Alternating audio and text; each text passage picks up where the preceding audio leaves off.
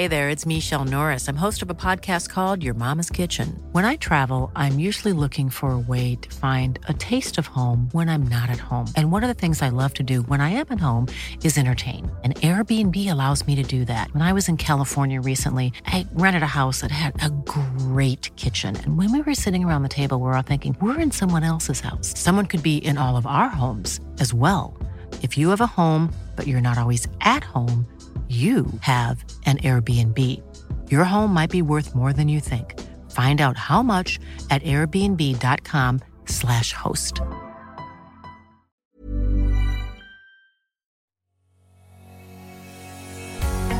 Bonjour et bienvenue sur le podcast Explore Japon, le podcast qui explore le Japon sous toutes ses coutures. Des conseils voyages, de la culture ou bien de la vie de tous les jours en passant par l'apprentissage du japonais partons ensemble deux fois par semaine pour ce magnifique pays qu'est le Japon. Bonjour à tous, si vous avez écouté mon précédent podcast, vous le savez maintenant, je vis en colocation sur Kyoto. Je suis ici de novembre jusqu'à avril prochain. Et j'ai donc une nouvelle colocataire qui doit être, ma foi, fort sympathique, mais je ne sais pas vraiment, car en un mois de vie commune, je ne l'ai pas croisée une seule fois. Alors honnêtement, j'ai vraiment rien à lui reprocher. Elle fait pas un bruit, je l'entends à peine, elle sort jamais de sa chambre. Mais justement, c'est ce point qui m'a fait un petit quai qui m'a donné envie de faire cet épisode. Car oui, cette demoiselle, elle est au Japon pour étudier le japonais et elle est même dans la même école que laquelle j'étais l'année dernière. Elle a cours le matin et elle est là depuis environ deux mois maintenant, car la rentrée c'était en octobre dernier. Et je suis particulièrement surpris car elle passe ses journées à la maison elle sort que pour aller à l'école finalement. L'après-midi, elle est à l'appartement, le soir aussi. Alors vous allez me dire, oui, mais tu disais qu'on avait plein de devoirs et qu'on n'avait pas une minute à soi quand on était étudiant. Alors oui, c'est vrai, mais pas au début. Même si ça prend du temps d'étudier, bien sûr, on a quand même un petit peu de temps libre. Et puis il y a les week-ends. Et les week-ends, bah, c'est pareil. Je la vois rarement dehors, voire finalement jamais. Je l'ai déjà vu passer des week-ends entiers sans sortir de sa chambre à part juste pour aller à la cuisine pour aller se faire à manger. Elle passe ses journées à la maison. Je ne sais pas si elle joue à des jeux vidéo, ou si elle regarde des animés ou des dramas, ou si elle discute avec des amis, mais elle fait vraiment pas beaucoup de bruit. Mais finalement, c'est pas la première fois que je vois ça. Dans ma classe, j'avais été super surpris. Après six mois de vie au Japon, certains ne connaissaient rien de rien à la ville. Finalement, ils sortaient juste pour faire des courses, voire parfois dans un bar où on les avait amenés une fois, mais ils exploraient rien de rien. Beaucoup de mes camarades même n'étaient jamais allés sur Osaka, qui est pourtant qu'à 40 minutes en train, et ça coûte pas très cher d'aller à Osaka. Pour 8 euros aller-retour, vous pouvez y être. Alors vous allez me dire, oui, t'es bien mignon, mais 8 euros pour certains, c'est un budget. Et oui, c'est vrai que parfois pour sortir, il faut un budget. Je comprends tout à fait, on peut pas sortir, aller dans les bars, aller dans les cafés, manger au restaurant, ça coûte cher. Et quand on est étudiant, bah, on n'a pas toujours les moyens.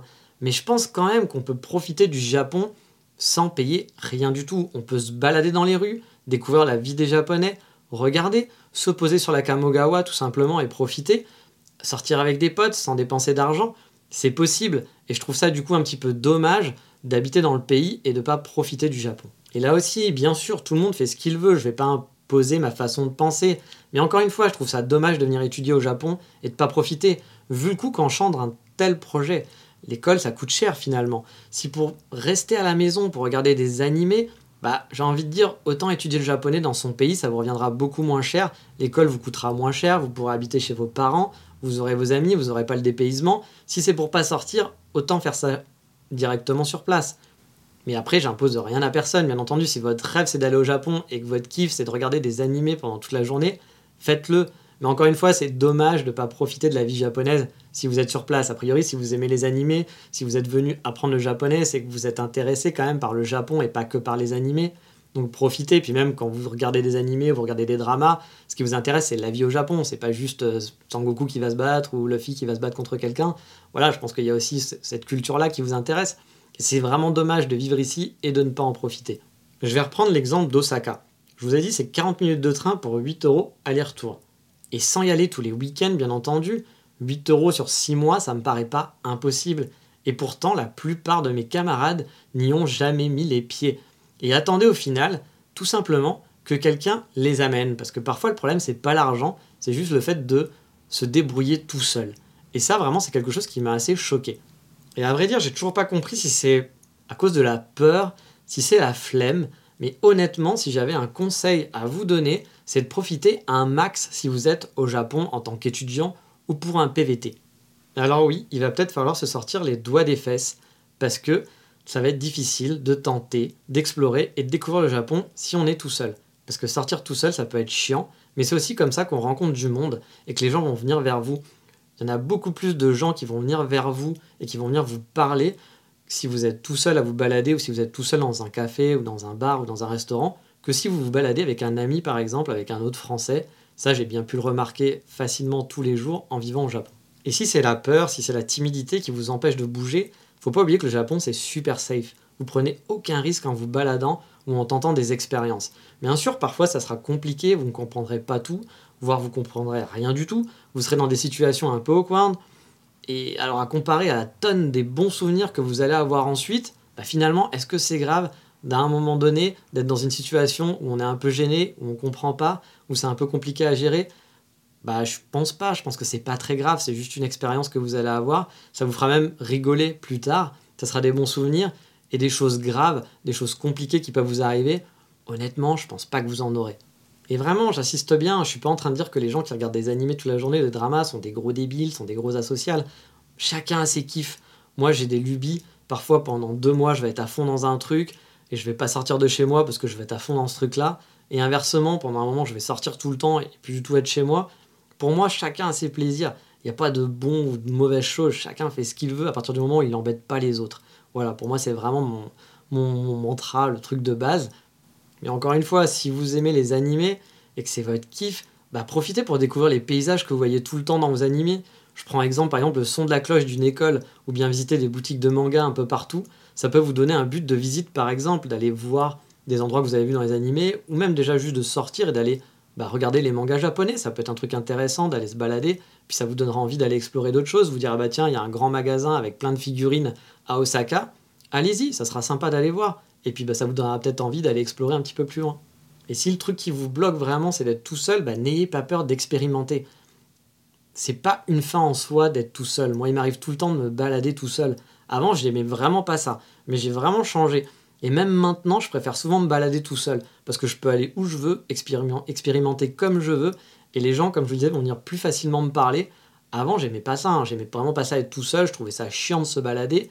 Et puis, bah voilà, au Japon, j'ai découvert une nouvelle passion finalement, comme je vous dis, j'ai des lubies. Il y a la photo qui m'a aidé aussi à me balader, ça m'a donné un but, mais vous pouvez avoir d'autres buts, ça peut être d'aller expérimenter des cafés, des restaurants, aller voir, bah, comme je vous le disais, des, des animés, aller dans des conventions pour les mangas si c'est ça qui vous botte, ou si c'est le côté plus culturel, je sais pas, moi, aller vous inscrire dans un, dans un club de, de musique ou je, ne sais, je ne sais quoi, ça vous permettra d'échanger et de découvrir, et puis ça vous donnera envie d'aller voir d'autres choses, je pense.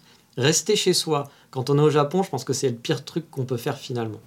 Et je vais pas vous dire que c'est facile, hein. parfois, même souvent, je comprends rien du tout à ce qui se passe. Ça m'est arrivé plein de fois d'être dans, des situations un peu bizarres j'ai l'impression d'être un idiot souvent parce que je peux pas répondre aux gens.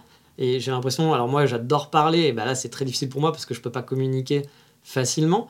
Mais au final, je regrette pas du tout d'y aller, de sortir, de parfois passer pour un con, tant pis, parce que ça me fait des super souvenirs et je découvre de plus en plus de choses et j'apprécie de plus en plus le pays grâce à ça. N'ayez vraiment pas peur d'aller au restaurant tout seul, d'aller au café tout seul. Devenez un habitué, vous allez voir les propriétaires, les autres serveurs, bah, ils vous reconnaîtront. Puis ils commenceront à vous parler, ça vous fera pratiquer votre japonais en plus, ça vous permettra peut-être d'avoir des amis, ça sera tout bénef. Vraiment, ça c'est mon conseil principal, euh, sortez de chez vous, allez expérimenter des choses, même si vous êtes tout seul, vous allez voir, ça vous fera plein de bons souvenirs, c'est vraiment dommage de passer à côté.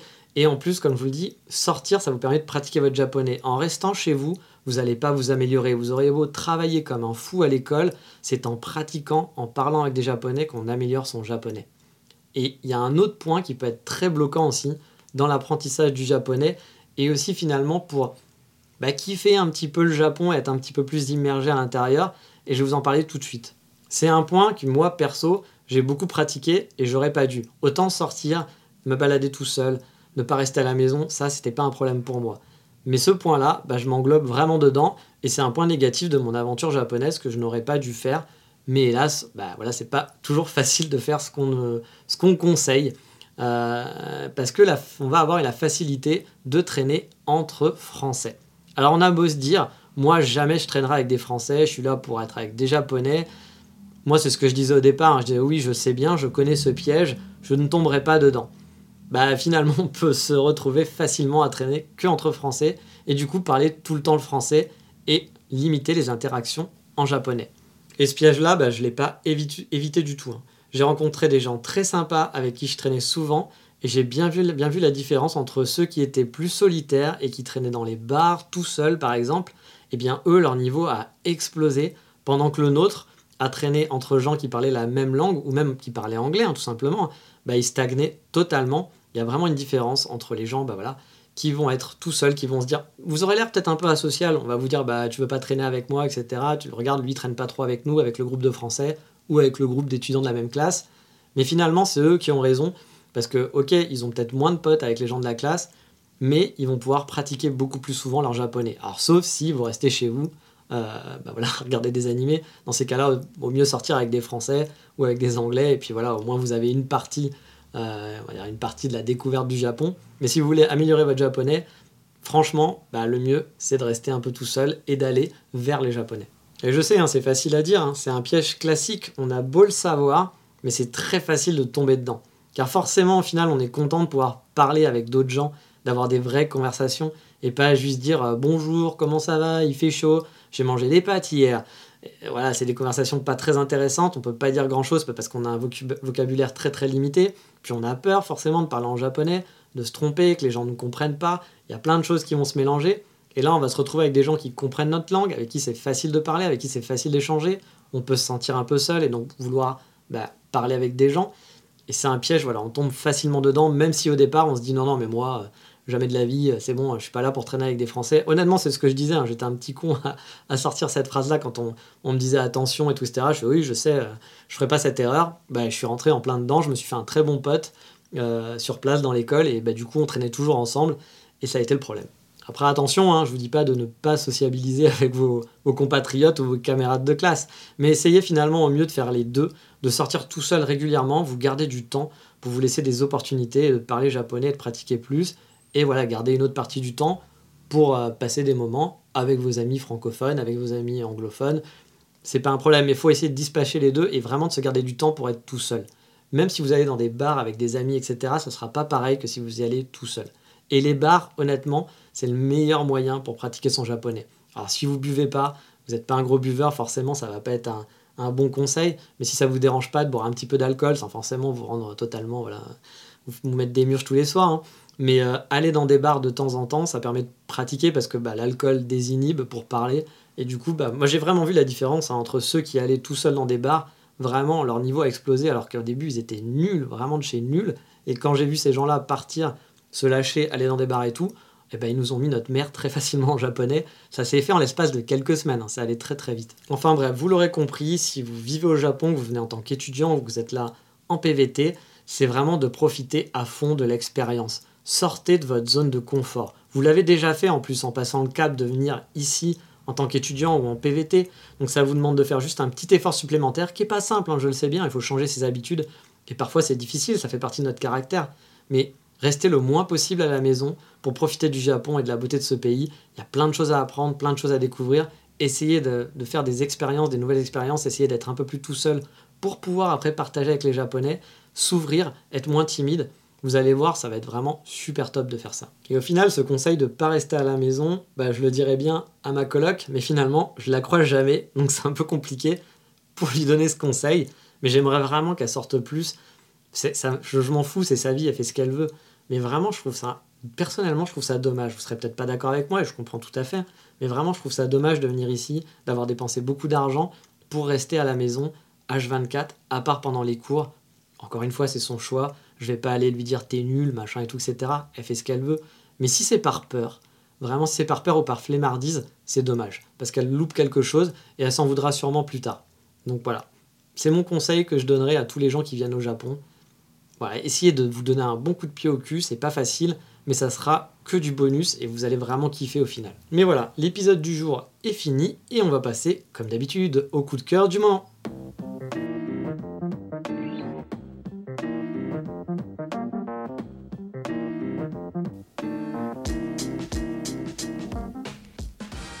Le coup de cœur du moment, c'est un café sur Kyoto.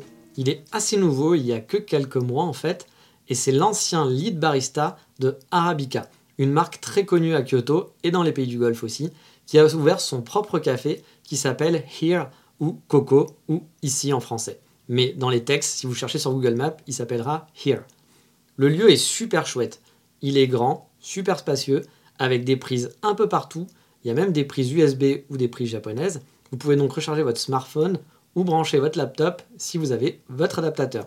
Le café est délicieux, ils servent aussi de très bons cannelés, car oui, la grosse mode au Japon et à Kyoto surtout, c'est les cannelés. Ici, on en trouve partout, mais vraiment partout. Quand je dis partout, c'est dans tous les cafés où je vais maintenant, on sert du cannelé. J'attends même un distributeur de cannelés automatique dans la rue, je suis sûr que ça va arriver au rythme où on y va. Il y a aussi une formule buffet avec des salades, des pâtes. J'ai l'impression qu'il y a aussi des plats un peu chauds. J'avoue, c'est pas trop mon truc. Quand je vais dans un café, je préfère du sucré. Mais les assiettes ont l'air assez délicieuses quand je vois des gens manger. Donc si ça vous tente et que vous avez une petite faim, il y a cette formule buffet qui n'est pas là toute la journée. Je crois que c'est entre midi et deux. J'ai plus les horaires exacts.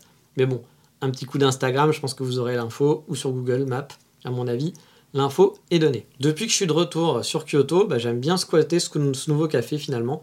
L'atmosphère est vraiment cool. Il est entré dans mon top des cafés de Kyoto pour bosser avec mon laptop. Alors par contre niveau musique c'est très euh, hmm, voilà assez zen. Il n'y a pas une musique trop forte, c'est pas une musique sympa. Alors après on a tous des goûts différents donc c'est peut-être bien aussi d'avoir ce genre de musique. Mais moi j'avoue que la musique je la trouve bah elle serait pas là ça serait pareil. Euh, les serveurs sont assez assez froid. C'est pas une ambiance hyper chaleureuse au niveau de l'équipe, mais bon, il reste poli et tout est sympathique. Et franchement, ça fait le boulot. Donc si vous êtes de passage sur Kyoto et que vous n'avez pas eu assez avec mes deux épisodes sur mes cafés préférés à Kyoto, parce que j'avais fait deux podcasts là-dessus, bah vous pouvez tenter celui-ci et vous m'y verrez peut-être. Mais bon, je suis pas un fidèle de chez Fidèle en ce moment. J'essaye de bouger dans mes différents cafés préférés chaque jour pour essayer de travailler dans des lieux différents. Et puis voilà, ils n'aient pas ma tête tous les jours euh, collée devant eux avec un gaijin avec son laptop qui passe 6-7 euh, heures dans un café. Donc j'essaye de bouger un petit peu partout. Mais voilà, c'est fini pour aujourd'hui. Et dans le prochain épisode, on se baladera près de chez moi, dans une ville entre Kyoto et Osaka. On y mangera de super crêpes et on fera une petite balade bien sympathique. On ira voir une cascade mais ça, c'est pour la prochaine fois. Je vous dis à bientôt, mata, ciao